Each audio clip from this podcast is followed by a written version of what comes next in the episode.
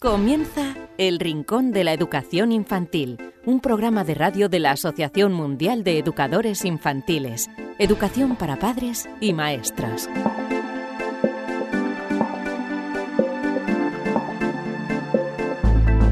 Hola a todos, queridísimos amigos y seguidores del Rincón de la Educación Infantil, bienvenidos una semana más a este vuestro programa en el que todos aprendemos un grandísimo número de cosas relacionadas con el mundo de la educación.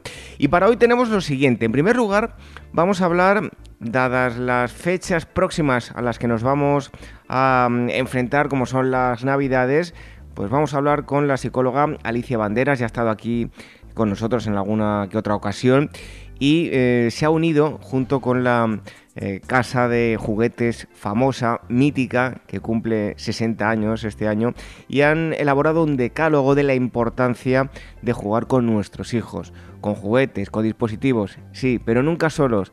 Tenemos que pasar tiempo con ellos, sí. Alicia nos va a hablar de todo esto. También tendremos con nosotros al experto Rafael Sanz, que contestará las preguntas que nos habéis enviado a rincóninfantil.org. Y eh, hablaremos también con la psicóloga y psicopedagoga Celia Rodríguez de la web Educa y Aprende, que nos va a hablar de las rabietas, por qué se producen, cómo debemos tratarlas y cómo debemos actuar los adultos. Y como siempre, os regalaremos un cuento. Os recordamos que os podéis poner en contacto con nosotros al email que os hemos dicho para las preguntas de los expertos. Nos escribís para lo que queráis. Rincóninfantil ¿Y cómo nos podéis escuchar? Pues muy fácil, de diversas formas, a través de los podcasts, a través de dos plataformas eh, básicamente que son iVoox y iTunes. Tenéis todos los enlaces a las descargas de los programas en uac.org. También lo podéis hacer a través del canal de YouTube de la Asociación Mundial de Educadores Infantiles. Y otra opción más es a través de Radio Sapiens, donde semana tras semana emiten el Rincón de la Educación Infantil. Os invitamos a que visitéis su página web Radio Y nosotros, lo dicho, comenzamos con este programa número 88 del Rincón de la Educación Infantil. Recibid todos un fuerte abrazo de este humilde servidor que os habla, David Benito, y enseguida estamos hablando de juguetes, de decálogos y de las muñecas de famosa. ¿Con quién? Con la psicóloga Alicia Banderas. Enseguida. Red de docentes comprometidos con la paz. La educación sin valores solo convierte al hombre en un demonio más inteligente. Por ello, AMEIUAF ha puesto en marcha este proyecto.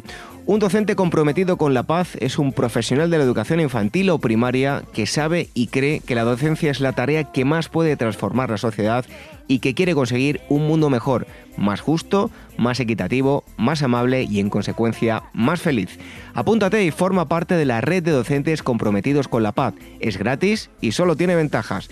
Visita la siguiente web uaece.org barra docentes comprometidos. Como dijo Nelson Mandela, la educación es el arma más poderosa que puedes usar para cambiar el mundo. Red de docentes comprometidos con la paz. El Rincón de la Educación Infantil, la radio de la Asociación Mundial de Educadores Infantiles.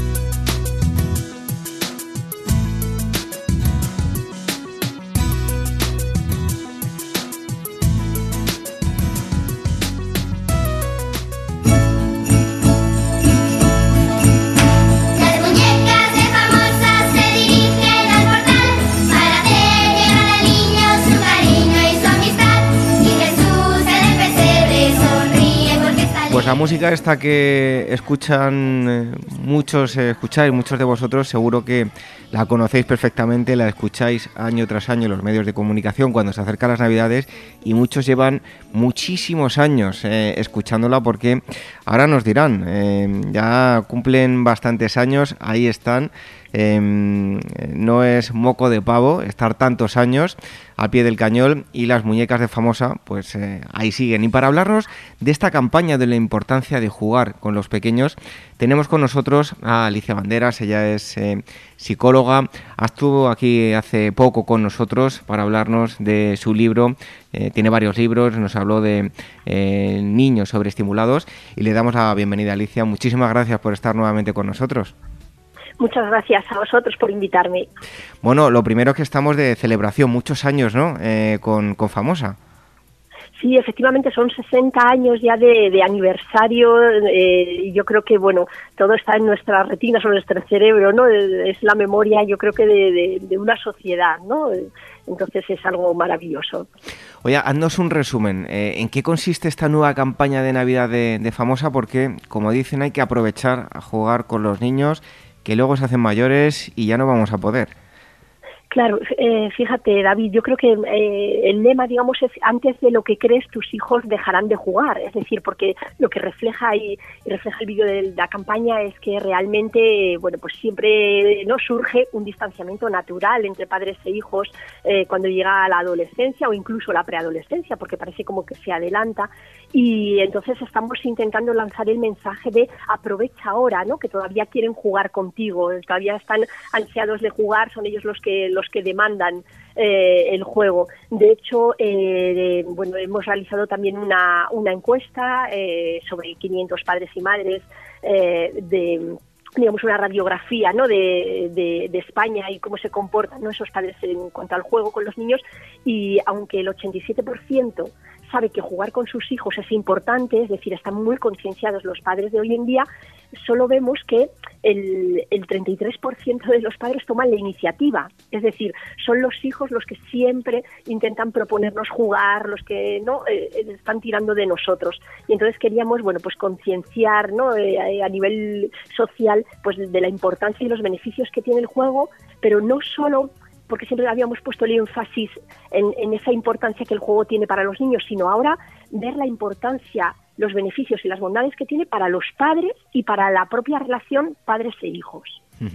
Bueno, eh, desde luego que es eh, importantísimo, ya nos lo comentabas tú, eh, te iba a preguntar, eh, nos lo contestabas, ¿no? Si realmente los padres son conscientes de la importancia de jugar con los hijos y cuando decimos esto, quiere decir que cuando cogemos una tablet, en lugar de dársela a, los hijos para que se entretengan y nos dejen tranquilos, lo que hay que hacer es, digo yo, ¿no? Eh, te pregunto, jugar con la tableta, que son nuevas tecnologías, efectivamente, pero hacerlo con ellos, pasar en definitiva tiempo con ellos, ¿verdad? Claro, de hecho estamos claro en una sociedad muy tecnológica y eh, cada vez nos invaden más las tecnologías.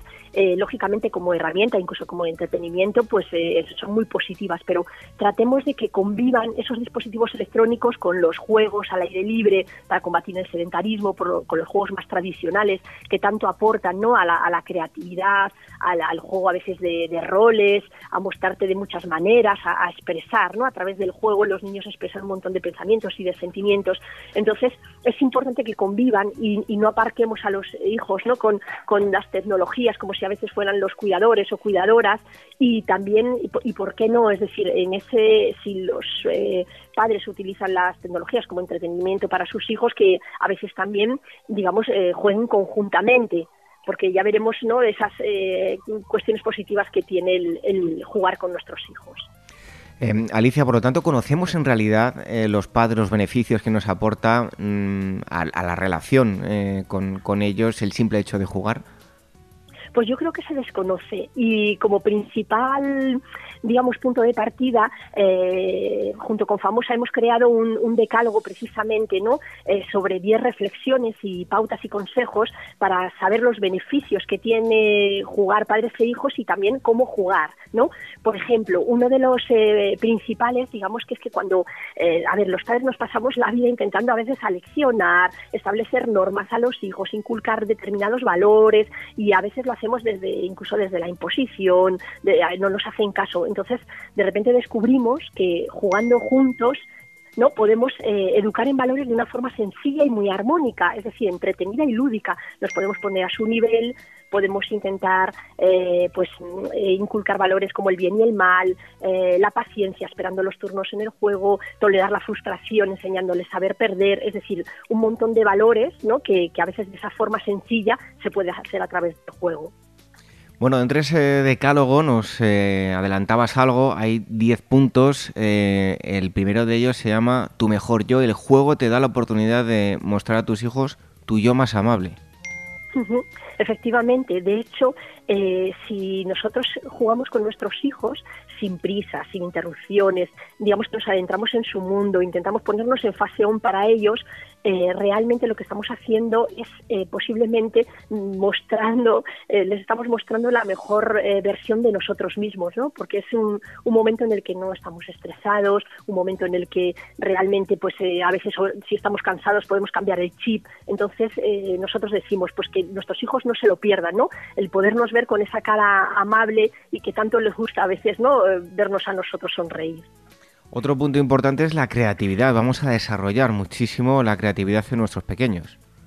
Efectivamente, cuando desarrollamos, eh, o sea, a través del juego la creatividad, no significa ni queremos orientar para que los niños sean un genio, sean Picasso, Dalí. No se trata de, buscar eh, el talento en, ese sentido, sino que cuando un niño, una niña es creativa, cuando cambia esa forma de jugar de mil maneras, no, es, eh, es versátil el juego, etcétera, pues lo que lo que genera en el niño es que busca diferentes formas alternativas, no, de ver un problema. Entonces ya no sirve, como decíamos, para, para ese talento, sino para la vida misma, para el día a día, es decir, poder buscar, eh, no solucionar problemas, verlos de diferentes facetas, eh, huir de la rigidez, del conformismo, hacer un pensamiento crítico. Entonces, ese es el punto ¿no? de, de la creatividad. De hecho, hoy en día, en una sociedad en la que hay alergia al aburrimiento, hay alergia a la soledad, ¿no? pues es muy importante que los niños jueguen porque los niños se mueven eh, o la creatividad nace de dos momentos muy, muy claros, que es uno es el aburrimiento y el otro es a veces esa ansiedad que los niños cuando están jugando y cuando se enfrentan a pequeños retos y desafíos no tienen que digamos que, tratar de no de realizar. Y entonces ellos mismos se regulan y de ahí de esos momentos nace eh, la creatividad y la imaginación no tan tan estupenda para ellos. Bueno, estamos hablando de este decálogo que ha elaborado eh, famosa junto con Alicia Banderas, un decálogo que tiene un hashtag que es eh, juega con ellos. Y hay uno, uno de los puntos que me parece interesantísimo Em, yo desde que mm, pues he sido padre creo que me he sorprendido, ¿no? En ese sentido, muchas gracias. Y es que jugar eh, con, los hijos, de alguna forma ya desde casi el primer momento que puedes entablar un mínimo diálogo eh, con ellos, aunque sea visual, es que vas a conocer mucho mejor a tus hijos, mucho más de lo que uno se puede llegar a imaginar. Efectivamente, eh, a veces mm, cuando tú compartes ese tiempo de juego, ¿no? De ahí lo beneficioso que es, tienes la oportunidad de conocer a tu hijo, de conocer lo que le gusta, lo que le enfada, lo que le frustra, incluso eh, sus grandes capacidades. A veces ves al niño o a la niña que está ahí perseverando en su intento, entonces puedes ver sus potencialidades y también puedes ver lo que le inquieta y lo que y lo que le, y lo que a veces eh, te oculta, ¿no? Muchas veces, sobre todo cuando ya están en la etapa de la preadolescencia, eh, los niños a veces no quieren contar nada, no quieren compartir o, o por miedo, por vergüenza o por bueno ciertas cosas que les están pasando y a veces cuando tú ves a un niño cómo juega, incluso cómo juega con los muñecos, porque pueden pasar del, del cuidado y la protección que tú le, digamos, eh, no que te está imitando y, y, que tú le profieres, de repente pasa a machacar el juguete, a regañarle, que posiblemente sea pues no el reflejo también de algún grito que en algún momento se te ha podido escapar. Es decir está haciendo ese reflejo de no de lo que le está ocurriendo a veces de lo que le ocurre en el colegio. Entonces ahí se pueden detectar muchas de las cosas y, y si el niño está sufriendo rechazo o siendo excluido no cuando cuando se aísla en el cuarto. La forma de jugar y la forma de comportarse con, con los juguetes se puede ver no muy claramente. Nosotros eh, los psicólogos de hecho cuando tenemos que tratar niños muy pequeños que a veces eh, todavía apenas hablan utilizamos eh, los, los juguetes ¿no? y a veces también el dibujo para saber lo que les ocurre, porque ellos no te pueden verbalizar, hoy me siento eh, enfadado porque mi, padre me, eh, me regaña o en casa se discute mucho, ¿no? O sea, es decir, ellos no lo pueden hacer y entonces tú lo puedes ver a través del juego. Entonces, una manera maravillosa de conocer ¿no? a tus hijos lo que les inquieta o lo que les está ocurriendo. El apartado dedicado a la comunicación también resulta muy importante porque bueno, ya entra en juego lo que conocemos como eh, educación emocional. Eh, si establecemos eh, comunicación con ellos, si les acostumbramos a que nos vayan contando, que se expresen, va a ser muy beneficioso también para ellos y nuestra relación con ellos Claro, a través del, juego no olvidemos que compartimos un montón de reflexiones, a veces también hay juegos que te llevan a, crear algunas disyuntivas o, digamos, eh, formas diferentes de, opinión y de hecho cuando los chavales ya empiezan a ser preadolescentes, que quieren ya defender su propio criterio, se van alejando un poco de, ¿no? de nosotros, porque lógicamente es algo natural en la adolescencia, ellos tienen que formar su, propia personalidad, pues eh, realmente hay ese distanciamiento. Entonces, para mitigar el impacto de ese distanciamiento, si jugamos desde pequeños con ellos, compartimos esas horas de juego, incluso también en la adolescencia, pues eh, estamos estimulando que ellos reflexiones, que se eh, reflexionen, que se comuniquen de otra manera, que es decir, va a contribuir a verdaderos avances en su desarrollo y, a, a, consolidar también esos eh, valores o esa forma de pensar porque mm, no olvidemos que se enfrentan a, situaciones de mayor riesgo ¿no? en la adolescencia. Entonces, a veces, aunque pensamos que se distancian un poquito de nosotros, sabemos que pueden volver. Y si hemos inculcado ciertos valores, nos hemos comunicado bien, hemos tenido esa presencia a través del juego, pues posiblemente ese impacto lo vamos a mitigar. Bueno, eh, os remitimos si queréis más información al decálogo de, Famosa, eh, recordad el hashtag juega con ellos, pero no podemos terminar sin antes preguntarle Alicia por tres puntos. Uno de ellos es el sexto, que es adiós a la sobreestimulación. Hemos eh, hablado del libro que, tienes. Eh, este punto también muy importante, ¿no, Alicia? Sí, efectivamente. Yo creo que estamos en, una, mm, en un momento social en el que parece que todo juego tiene que ser pedagógico, constructivo, que sea eh, productivo para los niños y no les dejamos a veces ese juego libre que es tan maravilloso y, realmente a través del cual aprenden.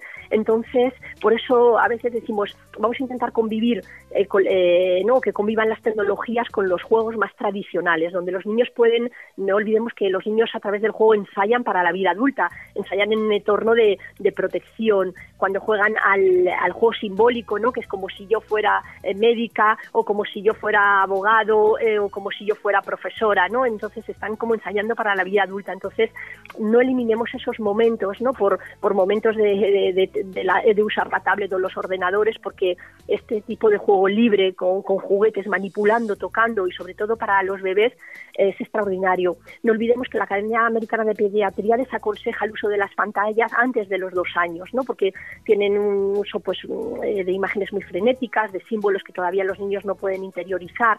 Entonces es importante que los niños eh, aprenden realmente a través de, la, de las sensaciones, ¿no? por eso se llevan las cosas a la boca, luego a partir de ahí ya están los sentidos, la percepción y luego ya mm, generan pensamiento, ¿no? Pero es por ese orden. Entonces, dejémosles que, que, manipulen, que toquen y que jueguen, ¿no? Eh, de esa manera, porque se genera más, eh, digamos, aprendizaje que eh, deslizar el dedo por una pantalla, ¿no? Hay algo que seguro muchos padres eh, se están preguntando de cara a las navidades son los juguetes, el tipo de juguetes, lo que piden los niños a los reyes, lo que ellos desean que les traigan, en fin, ¿cómo podemos elegir un buen juguete o un juego para, para los hijos? Mira, habitualmente cuando me preguntan que cómo se elige un buen juguete, de hecho me dicen, por favor, dime por edad eh, cuál es el juguete, digamos, más beneficioso, ¿no? Y entonces también desde Famosa queremos lanzar que, el juego es versátil, que aunque a veces es por edades, eh, ¿no? Porque puede estar, digamos, obviamente más ajustado, ¿no? A las edades de los niños, pero que, digamos, que la forma de juego sea eh, como más plural, ¿no? Entonces, elegir un buen juguete, queremos abandonar un poco las recetas, porque hay niños, yo fíjate, le encuentro con muchas madres, muchos padres que me dicen, ay, pues es que mi, a mi hija no le gusta eh, los puzzles, entonces le pasará algo, o, mi hijo no se para quieto ni cinco minutos, tendrá hiperactividad, es decir, estamos como mm, inquietándonos, ¿no? Porque los niños no jueguen a una determinada manera y lo que queremos lanzar es que los niños jueguen de mil maneras diferentes y que no siempre tiene que ser el que, el que a veces no la sociedad marca o manda, sino que yo creo que hay unas claves que es preguntarnos, ¿no? Eh, varias cosas cuando estamos comprando el juguete de un niño y una de ellas es primero adentrarnos a través de la mirada del niño, ver qué, eh, qué haría con ese juguete, es decir, jugará más de 20 minutos o lo aparcará en el cajón de los juguetes inservibles. Será un juego versátil, podrá dejar volar su imaginación, es adecuado lógicamente también para, para su edad por respetar y no quemar etapas, pero fundamentalmente es eso, ver qué, qué haría, ¿no? Es decir, ponerte en el lugar de tu hijo a través de sus ojos para ver qué haría con ese juguete.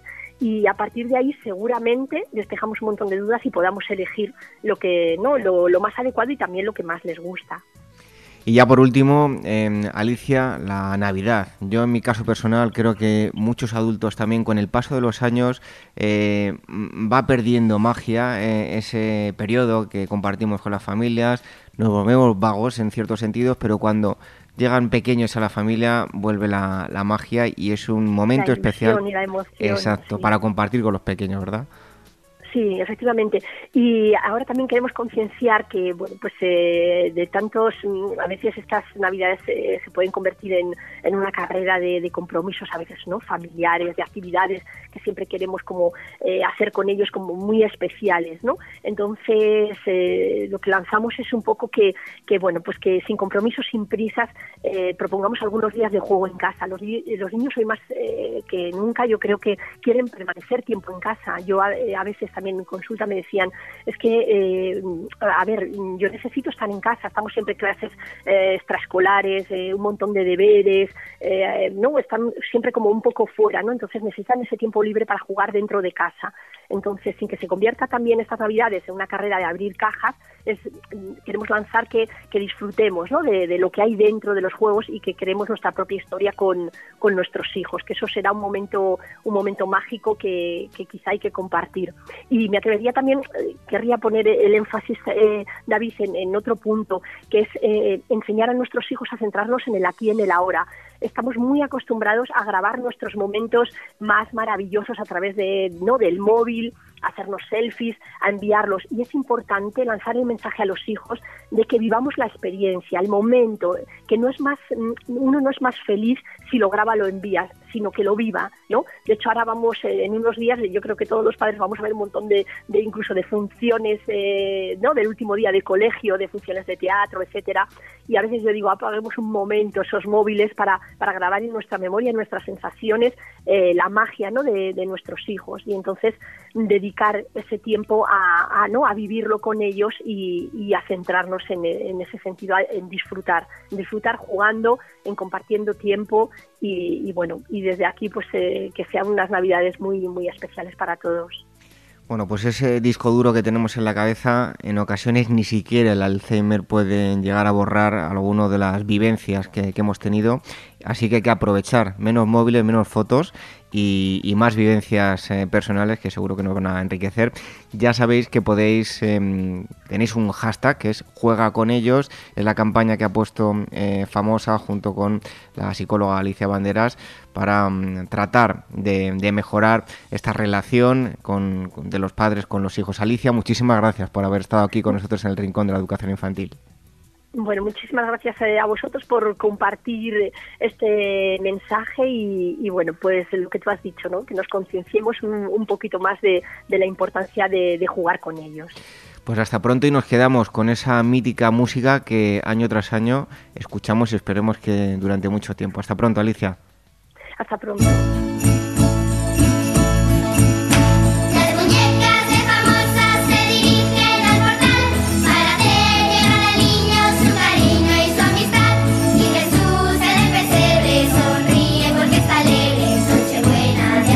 Que crees, tus hijos dejarán de jugar.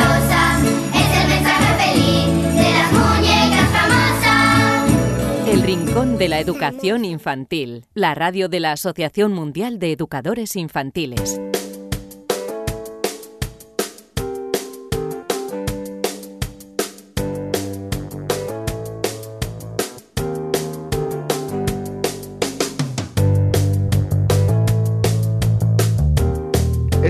Ahora de hablar de consejos, consejos para maestros, para padres y sobre todo hoy principalmente. Seguro que muchos padres se han, sentido frustrados ante el lloro de, sus hijos en ocasiones porque de algo que parece insignificante se puede armar lo que vulgarmente decimos un pollo tremendo, porque el niño se pone a, rabiar llorando, no sabemos ni, cómo hacer que, pare y al fin y al cabo es eh, una rabieta, aunque ahora nos explicará Celia Rodríguez de la web Educa y Aprende, ella es psicóloga y psicopedagoga, en qué consiste realmente esto. Celia, muchísimas gracias por estar un día más aquí con nosotros en el Rincón de la Educación Infantil. Hola, muchas gracias a vosotros. Un placer, como siempre. Bueno, Celia, decía yo, eh, explicando desde el punto de vista de padre lo que es una rabieta, pero explícanos, ¿qué es exactamente una rabieta? Mm, bueno, yo creo que todos tenemos una idea pues, de lo que son las rabietas, además muchos las hemos vivido, pero vamos a comenzar por aclarar un poquito el término. Las rabietas, lo primero que tenemos que tener claro es que son habituales, son algo normal en determinadas etapas del desarrollo, es decir, forman una parte natural del desarrollo del niño. Y es normal pues que en algunas etapas del desarrollo los niños tengan rabietas. Lo que pasa es que pueden convertirse en una conducta muy molesta para las familias que en muchas ocasiones también resultan complicadas de manejar y de erradicar. Entonces, las rabietas infantiles son un estado de impaciencia, de enfado propio de los niños pequeños. Suelen darse especialmente en el segundo año de vida, más o menos en torno a esa edad. Y son una manera pues, de expresar frustración, enfado y cualquier tipo de malestar emocional. Ante determinadas emociones, pues el niño pues, aún tiene dificultades para reconocerlas y para expresarlas de un modo más positivo. Entonces, al no disponer de recursos, lo que ocurre es que el pequeño pues explota en un estallido pues de patadas, de gritos, llantos, que es lo que conocemos como rabietas, ¿vale? Entonces, las rabietas mm, pueden originarse por diversos motivos y tanto la intensidad como la duración van a depender de las características del niño, de su temperamento, de la situación y del estilo educativo de los padres, que aquí es donde sí podemos incidir, ¿vale? Y respecto a la edad, pues podemos decir que las rabietas, pues mm, aunque pueden suceder a cualquier edad, son más frecuentes, pues más o menos en torno a los dos años, entre los 18 meses y los tres años, ¿vale? Pueden durar a veces hasta los 5 o 6 años, pero lo normal es que vayan desapareciendo gradualmente pues después, ¿vale? Em, Celia, eh, ¿en qué etapa del desarrollo pues suelen, suelen aparecer? Eh, ¿Por qué aparecen en ese momento? Y es algo inevitable, ¿no? O sea, un niño, por muy bueno que sea, mm, en algún momento va a tener rabietas.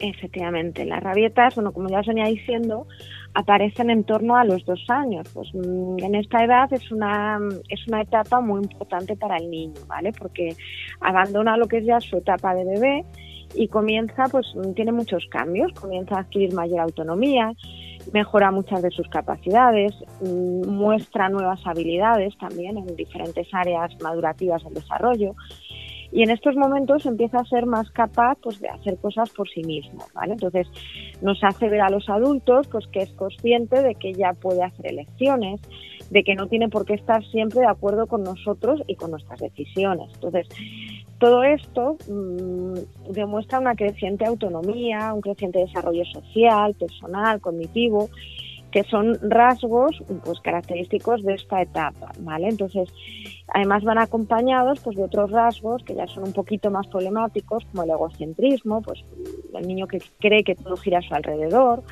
el negativismo y el oposicionismo, ¿vale? Es la típica etapa del no.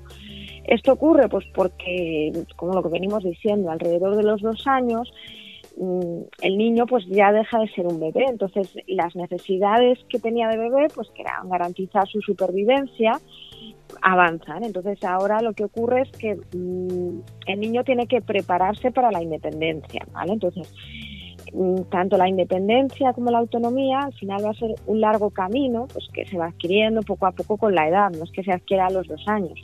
Pero a estas edades mm, van a comenzar de una forma quizás muy rudimentaria. Entonces, ¿cómo hace el niño para manifestar esta independencia?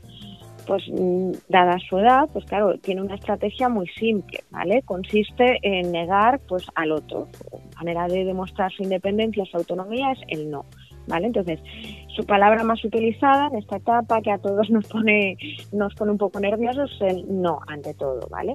Entonces, si entendemos sus características, es fácil entender pues, que negando al otro, el niño empieza a expresar lo que él no es, ¿vale? Porque está desarrollando su identidad y aún no sabe lo que realmente es. Entonces, mm, para explicarnos un poquito mejor, ¿vale? Entonces, ¿cómo el niño sabe que es otro y que puede hacer cosas diferentes a sus padres? Pues llevándoles la contraria, ¿vale? Es lo que hace. Entonces, puede que aún no tenga muy claro lo que el niño es, no tiene muy claro su identidad, pero sí que tiene claro lo que no es, ¿vale? No son mis padres por lo tanto les digo que no, ¿vale? Entonces, eso es un poco la base que explica todas estas rabietas y toda esta posición. Eh, Celia, ¿cuáles son los motivos eh, principales por los que ocurre una rabieta? Nos has dado una explicación, pero eh, sobre todo, creo yo, ¿no? en, el, momento más... Eh, pedimos una respuesta más práctica, ¿no? Los motivos por los que ocurre esta rabieta.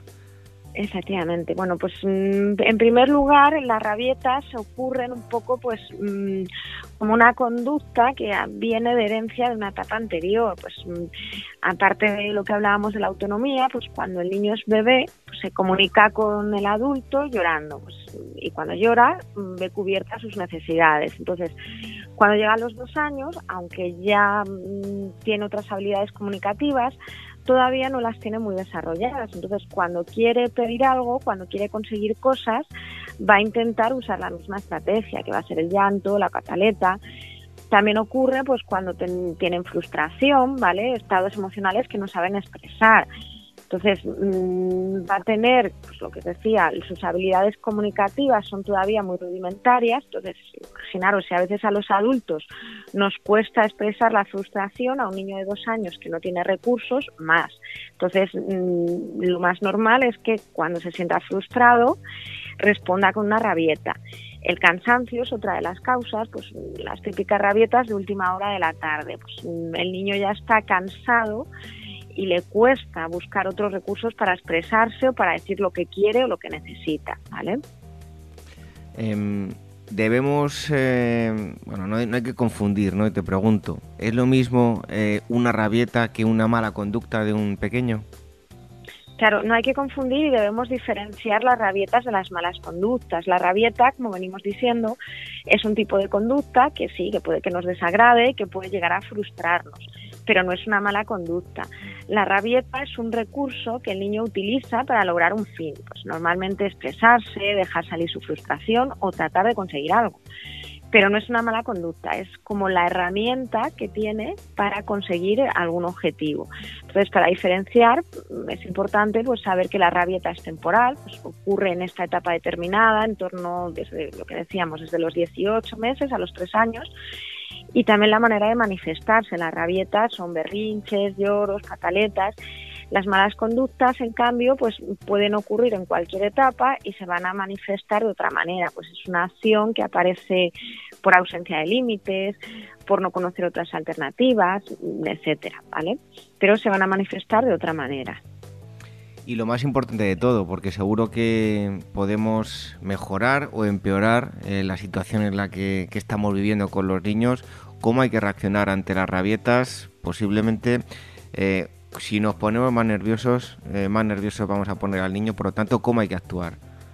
Efectivamente, o sea, lo primero es lo que vienes diciendo tú, hay que mantener la calma, porque es importante entender pues todo esto, lo que significan las rabietas, no tomarlas como algo personal y no perder los nervios. Entonces, si nosotros, como dices tú, nos ponemos más nerviosos, el niño se va a poner más nervioso también y vamos a elevar la tensión y llevar a situaciones más complicadas. Entonces, eh, lo mejor es esperar a que el niño se calme. Entonces, el método más utilizado es lo que se conoce como extinción, que consiste en no prestar atención a la rabieta. ¿vale? Entonces, si la rabieta, como os he explicado, es una conducta que el niño realiza para conseguir un fin, si el niño no consigue ese fin, al final va a acabar por eh, desarrollar otras alternativas y dejar la rabieta a un lado. Entonces, a veces puede ser difícil, efectivamente, pero la extinción es eso, pues irnos a hacer otra cosa, ni mirarle, no prestarle atención. Entonces, mm, no crear tensión tampoco, no se trata ni de enfadarnos, nada, esperar a que se calme, ¿vale? mantenernos firmes, mantenernos constantes, pues aunque el niño pues cada vez aumente en llantos, en gritos, que esto suele ocurrir cuando comenzamos con la extinción, ¿vale? Porque quiere conseguir su fin, entonces va a ir a más. Entonces, aunque se intensifique, pues tenemos que seguir sin prestar atención. Mm, sí que es cierto que a veces pues pueden ser situaciones difíciles. A veces comentan los padres, es que si estoy en la calle, si estoy en otro sitio, bueno, pues en esos casos podemos intentar pues mantenernos firmes, lo que os digo, mantener nuestra opción y tal vez desviar la atención. Es decir, mm, si el niño tiene una rabieta por una cosa, esperar a que se calme un poco y recordarle otra cosa o enseñarle algo que le guste, ¿vale? En situaciones que a lo mejor es más complicado. Luego también hay que ayudarle a identificar sus emociones ya cuando esté más relajado, porque es una manera de darle la oportunidad de expresarse y de que aprenda a expresarlas de otro modo, ¿vale? También podemos prevenir las rabietas, es decir, si sabemos que cuando pasamos por la calle, si pasamos por delante de la tienda de chuches, siempre tiene una rabieta, si vemos que la situación se nos va a complicar y entendiendo que en esta edad son normales las rabietas, lo que podemos hacer es evitar pasar por ahí, porque al hacerlo sabemos que podemos tener la rabieta. Entonces, en casa quizás sea más fácil mm, practicar lo que es la extinción y fuera de casa pues hacer este otro tipo de cosas, desviar la atención, prevenir, etcétera. Pues ahí están los consejos para las rabietas que sí o sí, pues todos aquellos que son padres llegados en esa edad que nos comentaba Celia, pues en mayor o menor medida vais a tener que pasar por ello y gestionarlo de la mejor forma. Ya sabéis que tenéis una web donde vais a encontrar más información como eh, esta que hemos tenido hoy y muchos otros temas en Educa y Aprende y eh, le damos las gracias a Celia Rodríguez por haber estado un día más con nosotros aquí en el Rincón de la Educación Infantil. Hasta pronto, Celia. Muchísimas gracias. Hasta pronto.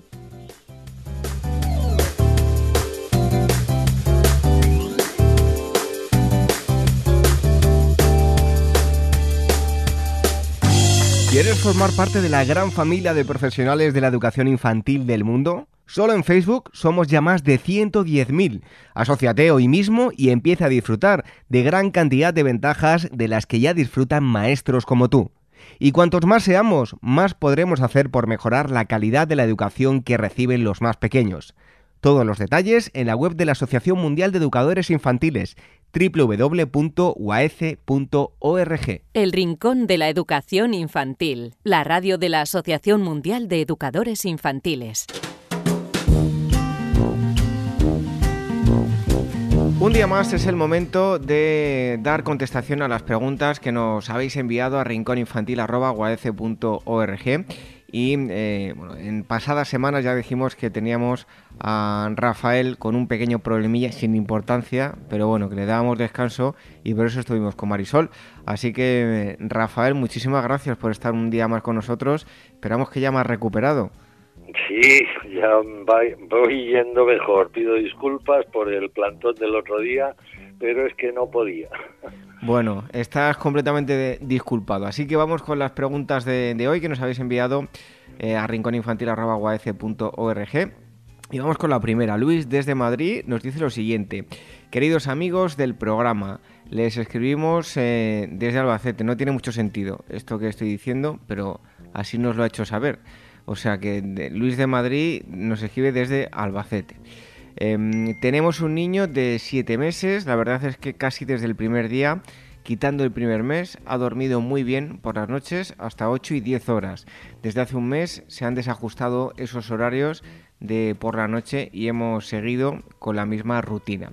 ¿Es normal? Bueno, pues vuelvo a repetir que yo no sé si es que me he equivocado o nos lo ha dicho Em, erróneamente nuestro amigo Luis de Madrid y nos escribe desde Albacete. Así que un poco locura esto. Rafael, ¿qué, em, ¿qué podemos decirle? Bueno, pues mira, Luis, el asunto del dormir por la noche cuando se tiene un niño, pues a veces eh, lleva ciertos descabales. ¿eh? Y luego al día siguiente se tiene que trabajar, se va mal. Eh, enhorabuena porque el primer mes fue, fue bueno. A veces eh, hay ciertos desajustes de sueño en los niños. Las causas, pues mm, tenéis que mirar a ver si ha cambiado algo, si ha cambiado el nivel de ruidos por alguna razón, la, si habéis eh, ubicado en otro en otro lado de la de la casa, en fin, mirarlo mirarlo esto un poco a ver a qué podéis atribuirle la causa para de minimizar sus efectos y poner eh, solución. A veces es cuestión de biología personal del niño, que eh, se desajusta y pasa un tiempo y luego vuelve a la rutina normal de, dormir seguido, de dormir sus, sus horas correspondientes. Eh, así por teléfono es difícil que yo pueda mm, ver la causa y sobre todo sin hablar contigo. Pero fíjate, me atrevería a recomendarte que vieses unos vídeos que hay en YouTube de Carlos González. Pones eh, Carlos González y Bésame mucho, que es uno de sus libros, y habla de, es un pediatra que habla sobre varias cosas, sobre alimentación infantil, sobre mm, el sueño, y a mí me gusta bastante, analiza muy bien eh, todo el asunto, porque la tendencia antes, hace unos años, era mm, dejar al niño eh, llorar un tiempo determinado, el que tenga una habitación propia cuanto antes, sacarle de la habitación de los padres cuanto antes. Todo eso está mm, cambiando un poco y ahora la tendencia eh, se ha invertido. Digamos que las tesis, perdón, del doctor Estevil, que, era, eh, que es el que propugna eso, sacarle cuanto antes de la habitación, dejarle llorar unos tiempos determinados, etcétera. Eh, este va, Carlos González, que a mi juicio mm, prefiero su, su, criterio al del doctor Steele, mm, va a la contra, o sea, no, no tener prisa en sacarle de la habitación de los padres, incluso a veces meterle dentro de la, de la cama de los padres, en fin, yo te, te aconsejo que veas esos vídeos que te vas a hacer una mejor idea de lo que es el sueño infantil, más de lo que te, que te pueda decir yo.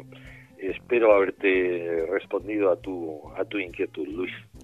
Pues Luis, esperamos que disfrutes con ellos, que saques un aprendizaje y yo también tomo nota, Rafael, para ver esos vídeos que no me van a venir nada mal. Son muy buenos. Pues eh, habrá que verlos y ya daremos cuenta de, ello. Vamos con la segunda pregunta, en este caso de Thais. Eh, no nos dice desde dónde nos escribe y nos dice lo siguiente. Hola, quería hacerles una pregunta para los expertos. El otro día, charlando con una amiga, me comentó que su hijo de tres años en la escuela ya no lleva pañal y está todo perfecto. En casa se lo ponen y en el momento de quitárselo se hace todo encima. ¿Cómo es posible que en la escuela eh, no le pase y si en casa. Gracias, un saludo y felicidades por el programa. Bueno, pues mira, Thais, vamos a, mm, creo que brevemente, a ver si lo logro hacer brevemente, el proceso de quitada de pañales, que si se hace bien se logra en muy poco tiempo y es bastante sencillo, pero hay que ser un poco sistemático y sobre todo hay que estar muy coordinados escuela-familia porque si no, el niño se descontrola de dos contextos que realizan unas prácticas eh, distintas y diferentes. Sí ya te avanzo que es normal en esto y en otras muchas cosas que a veces los niños tienen un comportamiento diferente dependiendo del entorno donde están. Hay, en mi escuela hay madres que me dicen, no, no me creo que mi niño coma sentado sin levantarse y tal bueno, pues hay que mm, ponerle en una mirilla para que lo vea o hacerle un vídeo para que compruebe que sí, que, mm, en su casa o vienen diciéndonos, pues en mi casa no me lo hace y aquí en la escuela sí. Pero en lo que respecta al control de esfínteres y retirada del, del pañal, eh, una vez que se retira, y esto hay que valorarlo, tanto eh, la escuela como la familia, y estar de acuerdo en retirarlo, no se vuelve a poner. ¿eh? Porque si lo retiramos, eh, aquí, según tu escrito, su, tu pregunta, veo que mm, en la escuela no lo lleva y en casa sí se lo ponéis. Eso es un tremendo error. Si se le quita, se le quita. Y se le quita para todo ni para ir al médico, ni para el cumpleaños de un amiguete. Hay que llevar ropa. Los primeros días hay que llevar ropa de, de cambio porque mm, pueden tener escapes, pueden tener algún accidentillo y no pasa nada, no hay que hacer un drama de ello, simplemente pues verbalizar con él, ay mira, vaya, pues te ha escapado, venga, pero te cambio, no te preocupes, que te pongo seco y a la vez siguiente ya verás cómo te das cuenta y lo puedes pedir o vas tú solo, etcétera, dependiendo de su grado de, desarrollo. Eh, suele producirse nosotros en la escuela pues, en 15 días, en un mes, eh, cuando ya nos decidimos a hacerlo, porque hay que valorar el estado de madurez del niño. No se puede a un niño pues de 18 meses es, absurdo el, el, iniciar el control. Hay madres que nos dicen, no, no, pero si yo le pongo y lo hace, y, lo que, y a lo mejor el niño tiene un año. bueno, pues no tiene la madurez suficiente del, eh, fisiológicamente del esfínter para, para expulsar a voluntad. La madre sabe cuándo más o menos menciona, que si después de comer, que si tal, le pone, le tiene allí 20 minutos y al final claro que sale. Pero eso no es controlar esfínteres. ¿eh? el niño tiene que tener de momento un nivel verbal suficiente como para comprender lo que nosotros esperamos que haga. ¿eh? y él lo tiene que entender. Para eso el desarrollo verbal lingüístico y de comprensión tiene, tiene que ser el adecuado. Tiene que tener una morfología neuromuscular suficiente para aguantar sentado un periodo de tiempo sin sujeción. Entonces, cuando todo esto lo valoramos y está, se retira el pañal. Los tres años que tiene tu hijo son más que suficientes para que pueda controlar y no, y no lleve pañal. ¿Que hay los primeros días? Pues ya digo, hay que llevar eh, ropa para, para eh, solucionar los pequeños escapes que pueda tener, que suelen ser esporádicos, y cuando él se ve que se moja, mm, como es que no es que se esfuerza, pero parece ser que sí, que se esfuerzan un poco por, por controlar. Si llevan el pañal y no se mojan, el esfuerzo mm, no es tal. Con lo cual, el tenerle el pañal, el alargarle mucho el tiempo del pañal, estamos retrasando la posibilidad de, del control de esfínteres. Pero de todas formas, quiero insistirte mucho en que tenéis que estar muy coordinados, escuela y familia, en todos los temas, pero en este sobre todo. Deduzco, eh, Rafael, que sobre todo hay que tener mucha paciencia y sobre todo facilitarle todo a los niños, es decir, que cuando se lo hagan, em, seguro que muchos padres se ponen nerviosos pues porque les pilla en un momento que no les gusta demasiado em, que haya ocurrido eso, pero sobre todo eh, tranquilidad y quitarle importancia para el niño, ¿no? Exacto, broncas ninguna, porque no aportan nada, o sea, y restan. Las broncas restan, producen más tensión en el niño, nerviosismo, etcétera. Es simplemente verbalizarlo y dice, ay, que, se te ha escapado, nada, no te preocupes. Ya verás como la próxima vez no logras eh, notar cuando tienes que ir al baño y lo pides sin ningún problema. Bueno, pues ahí estaba ese consejo y vamos con una tercera pregunta, en este caso era la de Thais. Em, pregunta que nos ha llegado sin remitente, completamente anónimo. Eh, simplemente pues ponía en el asunto pregunta para Rincón Infantil. Pues eh, si podéis eh, decirnos cuál es vuestro nombre y de, dónde sois, más que nada para dirigirnos a, a, vosotros. Y dice lo siguiente, ¿en qué debemos fijarnos en los menús alimenticios de las escuelas? ¿Qué aspectos hay que tener en cuenta?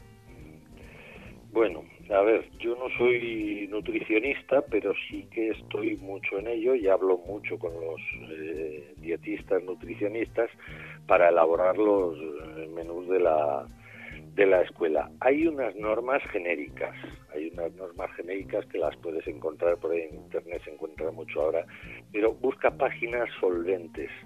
¿eh? La Asociación de Pediatras Españoles de Primera Intervención, o cosas así. No te fijes en un blog de una eh, que lo hace y que no sabemos más o menos qué preparación tiene.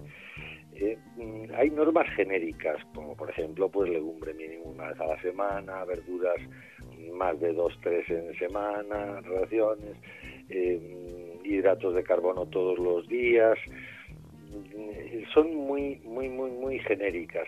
Yo lo que sí te pediría es, ah, te diría que en la escuela hables quién ha elaborado ese menú o por quién está avalado. Eso, eso es un dato importante. ¿Eh? Si ha estado revisado por un equipo de nutricionistas, si lo ha elaborado el pediatra del centro, mm, eh, todo esto. Y, y luego también fijarse en que sea variado.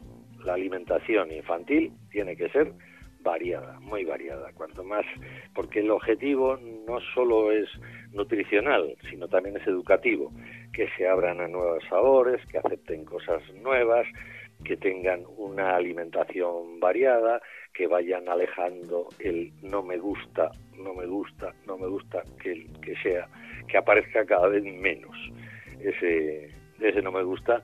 Pero vamos, no hay una, no te puedo dar así una pauta muy, muy, muy, muy concreta porque las elaboraciones son enormemente variadas. Serían, pues ya te digo, pautas genéricas, el tipo de proteína que sea variada, pues, pescado, carne, pollo, mm, cordero, que sea lo más lo más variada posible. Nosotros en nuestra escuela tenemos un menú que es eh, un mes, es eh, cuatro semanas y a las siguientes cuatro semanas se vuelve a repetir. ¿Te parecería monótono?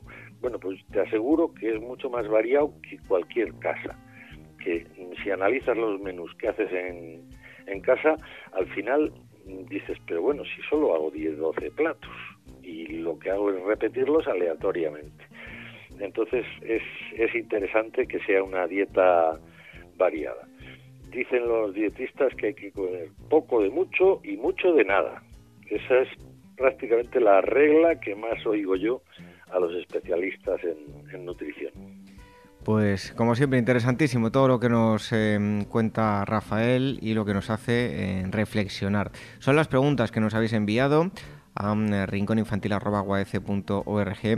Eh, Rafael Saz, muchísimas gracias. Eh, todos aquellos que vayan a acudir al Congreso seguro que te ven por allí hablando, en este caso no de comida, sino de música, con, con otro de los invitados que tuvimos aquí. Así que eh, por allí vais a estar hablando de eso, de, música, ¿verdad? Pues sí, hablando y practicándola, porque llevaremos instrumental para no solo que sea teórico, sino como es la última ponencia de la jornada del sábado, que es una jornada larga, pues que sea un poco más dinámica, que no sea un ladrillo teórico. Bueno, pues seguro que lo paséis muy bien, Rafael. Un fuerte abrazo y hasta el próximo día. Venga, un saludo.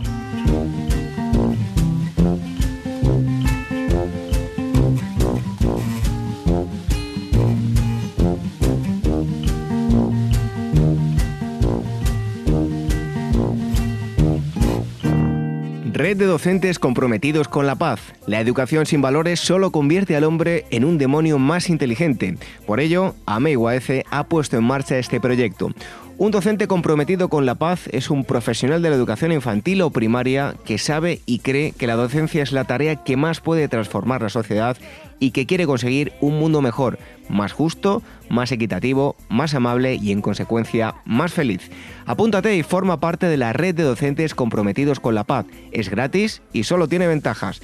Visita la siguiente web uaece.org barra docentes comprometidos. Como dijo Nelson Mandela, la educación es el arma más poderosa que puedes usar para cambiar el mundo. Red de docentes comprometidos con la paz.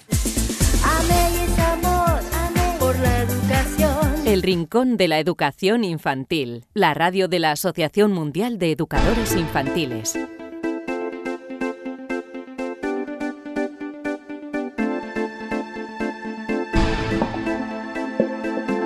Esto ha sido todo lo que ha dado de sí este programa número 88 del Rincón de la Educación Infantil. Hemos tenido una charla interesantísima con Alicia Banderas sobre el decálogo que han elaborado junto a la marca, famosa marca y mítica, famosa 60 años, nada más y nada menos, que haciendo felices a, los niños y, niñas con esas famosas, nunca mejor dicho, eh, famosas muñecas de, famosa. Y es que tenemos que pasar tiempo con los más pequeños, ese es el mejor regalo que les podemos hacer para los Reyes Magos y no solo eso, sino durante todo el año. Está muy bien que les em, ofrezcamos eh, juguetes que ellos quieren les hacen ilusión, pero lo mejor que podemos hacer es pasar tiempo con ellos, que sientan a sus padres muy cerca, que los apoyan y los entienden. Así que eso es lo, mejor de todo, ese es el, el mejor regalo, más allá de todo lo que les eh, podamos comprar. También hemos hablado con eh, Rafael Sanz, que ha contestado todas vuestras preguntas, preguntas que nos habéis enviado a rincóninfantil.org y Celia Rodríguez nos ha hablado de las rabietas, por qué se producen, qué podemos eh, hacer para intentar apaciguar esos ambientes de, que generan las, rabietas y pues cómo, cómo, tiene que actuar un, un adulto. Y en un momento os vamos a dejar con un cuento como todas las semanas. Os recordamos que podéis eh, escribirnos a la dirección que os hemos dicho anteriormente para las preguntas para los expertos, rincolinfantil.org y cómo nos podéis escuchar muy fácil a través de eh, diversas formas, a través de los podcasts, dos plataformas básicamente que son iVoox y iTunes. Tenéis todos los enlaces en nuestra página web en guaece.org y ahí tenéis un apartado donde aparece todo el listado de programas de radio. Con este ya son 88 programas de radio. También a través del canal de YouTube de la Asociación Mundial de Educadores Infantiles y todas las semanas a través de Radio Sapiens porque ahí nos eh, se emite el programa El Rincón de la Educación Infantil. Podéis visitar eh, radiosapiens.es. Nos despedimos hasta la próxima semana. Os deseamos a todos los que vayáis a acudir al Congreso que lo paséis muy bien, que aprendáis mucho y, que aprovechéis este fin de semana cargado de educación infantil con la Asociación Mundial de Educadores Infantiles. La próxima semana la psicóloga Elvira Sánchez nos dará cuenta de todo lo que ha sucedido en el Congreso. Lo dicho, hasta la próxima semana, que seáis muy felices. Adiós. La cigarra y la hormiga.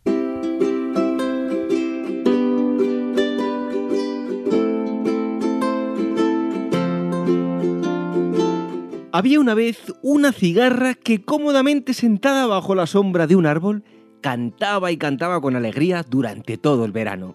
En cambio, su vecina, la hormiga laboriosa, trabajaba sin descanso bajo el ardiente sol, transportando semillas y granos. Entre una canción y otra, la cigarra le preguntaba a la hormiga, ¿Por qué no dejas de trabajar? ¿Podrías cantar conmigo? La hormiga le respondió incansable, No puedo. Estoy juntando las provisiones para el invierno porque hará mucho frío y entonces no habrá nada que comer. El verano es todavía muy largo y hay tiempo suficiente para juntar provisiones. Con este calor es cansadísimo trabajar. Reía la cigarra. La cigarra cantó todo el verano hasta que llegó el otoño y luego con el frío invierno vino la nieve y se encontró con que no tenía nada, nada para comer. Una noche la cigarra hambrienta tocó la puertecita de la casa de la hormiga. ¡Ábreme! ¡Te lo ruego! ¡Dame de comer lo que sea! suplicó, hundiéndose en la nieve. La puertecilla se abrió y se asomó la hormiga. Ahora te reconozco. Tú eres la cigarra. ¿Qué hiciste durante todo el verano mientras yo trabajaba? Cantaba, respondió la cigarra. La hormiga cerró la puerta y dijo, ¿Estuviste cantando? Bueno, pues ahora baila.